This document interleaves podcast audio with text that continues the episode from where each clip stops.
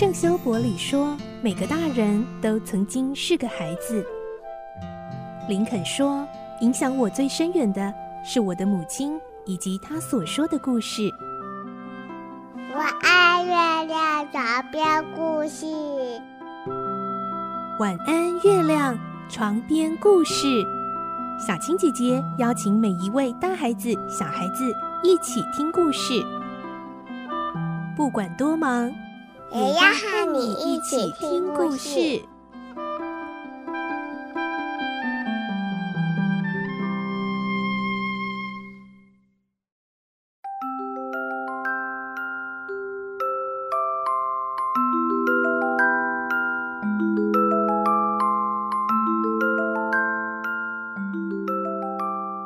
晚安，欢迎你和我们一起听故事。我是小青姐姐，今天来听《孤雏类》的故事第二十三集。上一集我们听到奥利弗被南茜带到碧尔的住处，碧尔对奥利弗果然是比废琴还要来得粗暴。而今天我们继续听到，隔天一早，碧尔就带着奥利弗匆忙出门了。他们到底会去哪里呢？来听今天的故事。《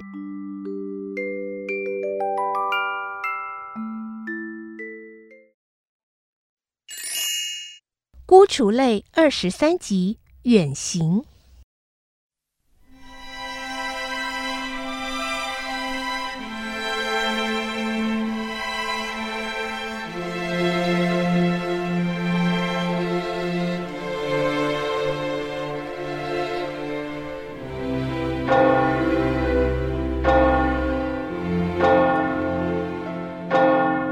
当墙上的挂钟敲了五声时，碧尔从床上跳了起来，窗外正下着倾盆大雨。快点，要来不及了！再慢吞吞的话，就让你吃不成早餐。比尔叫醒奥利弗后，立刻把一大堆东西塞进上衣的大口袋。小鬼，出发啦！比尔不管奥利弗嘴里是否还嚼着面包，一把抓住他，拖了出去。奥利弗回过头来，想向南茜说声再见，但是南茜却满怀心事的坐在壁炉前面，拨着炉火，没往奥利弗这边瞧。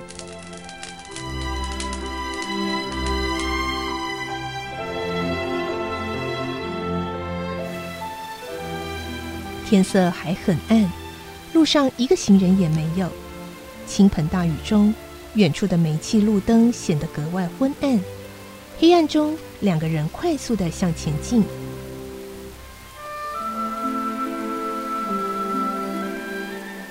终于，他们来到一个小镇。这时候，雨停了，东方的天空蒙蒙亮了起来。几辆乡下来的马车哒哒的向伦敦驶去。两人来到市场附近，才看见街上有几个行人。走了许久，又看见一群上工的工人，接着有顶着鱼篮子的人，载着蔬菜的驴车，装满肉类的手推车，提着桶子的挤牛奶少女，他们发出嘈杂声，汇聚成一条不间断的人流。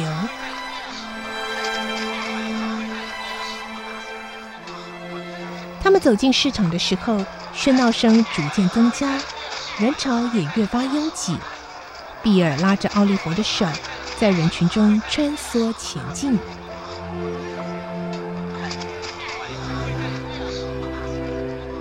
小鬼，碧尔抬头看看教堂上的钟，已经七点了，不要拖拖拉拉的，快一点！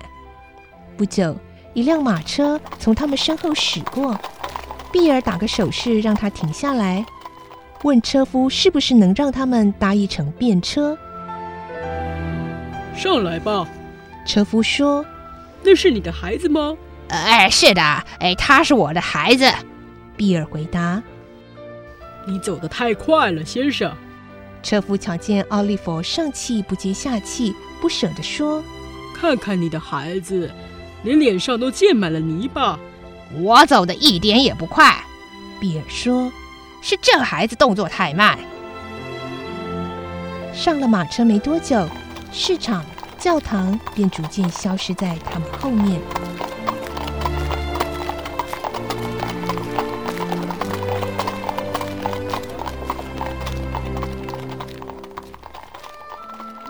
经过几座村庄后马车停在一家名叫红马的酒店前面。再见孩子提起精神来啊。车夫鼓励奥利弗。奥利弗想说声谢谢但是被比尔凶恶的眼神吓得不敢出声。哎，这孩子啊，情绪有点不好。比尔说。等马车远离之后，比尔才拖着奥利弗穿过酒店，走出小镇。两人在原野上走了一段相当远的路后，抵达另一座小镇。走进市区，比尔寻寻觅觅地找了一会儿，最后才找到一间简陋的店，走进去。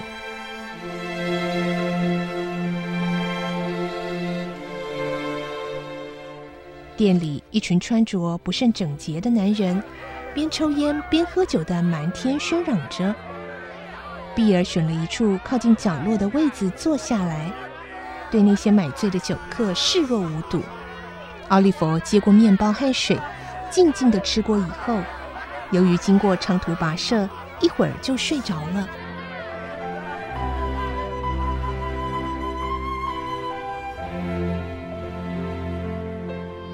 奥利弗一觉醒来，天色早已昏暗，他向四面查看，发现比尔正和一个工人模样的男人一面喝酒，一面起劲的交谈着。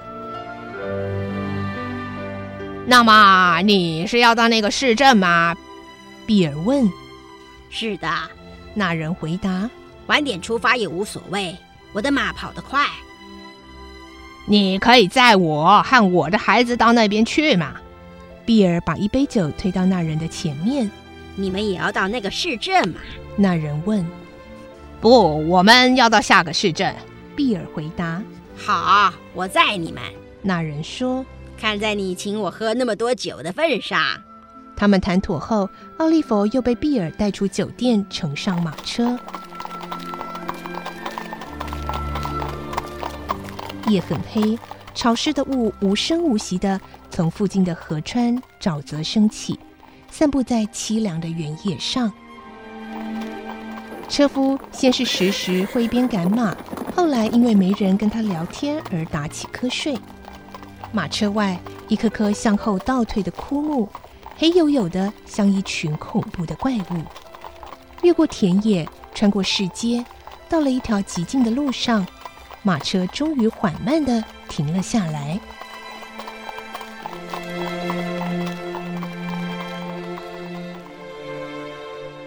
比尔下车后，拉着奥利弗继续往前走。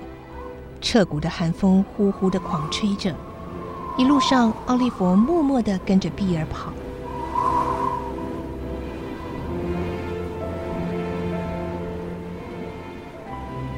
不久，他们来到一座桥边。当奥利弗抬起脚准备跟比尔过桥时，左手冷不防被比尔一扯，倾斜的身子几乎撞到桥头的柱子。他们并没有过桥，而是从堤岸下去，沿着河边走。水，奥利弗想，害怕的整个身子都在发抖。我明白了，他带我来这里，想淹死我。奥利弗正打算做一次逃命的挣扎，却发现他们已经站在一间破旧的独栋屋子前面了。嗯，奥利弗这才放心的吐了一口气。比尔轻轻的打开门，然后抓住奥利弗的手。一脚跨进去。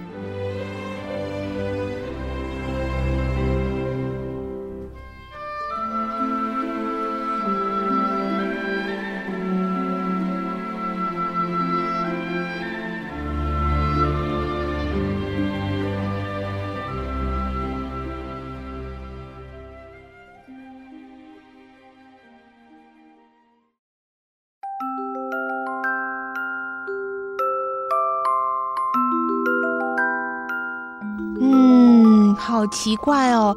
比尔一大早带着奥利弗走过了这么远的地方，又搭马车的来到了这里，到底是要做什么？又是要跟谁会面呢？今天就先听到这，明天再继续来听孤雏类的故事喽。